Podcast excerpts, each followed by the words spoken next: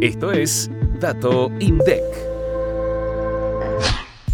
En septiembre de 2023, la canasta básica alimentaria aumentó un 13,2% con respecto a agosto y acumuló un alza del 120,1% en los nueve meses del año. La básica total, por su parte, se incrementó un 12,2% a nivel intermensual y mostró una suba de 109,4% en el acumulado enero-septiembre de 2023. Un hogar de tres integrantes del Gran Buenos Aires necesitó 117.730 pesos en septiembre para superar el umbral de indigencia y 254.297 pesos para no ser considerado pobre.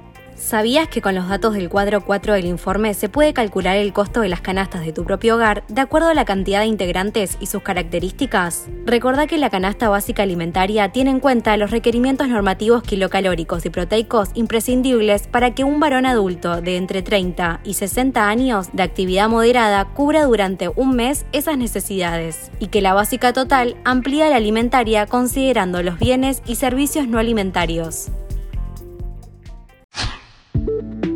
Activa la campanita para no perderte los próximos episodios. Hasta el próximo Dato INDEC.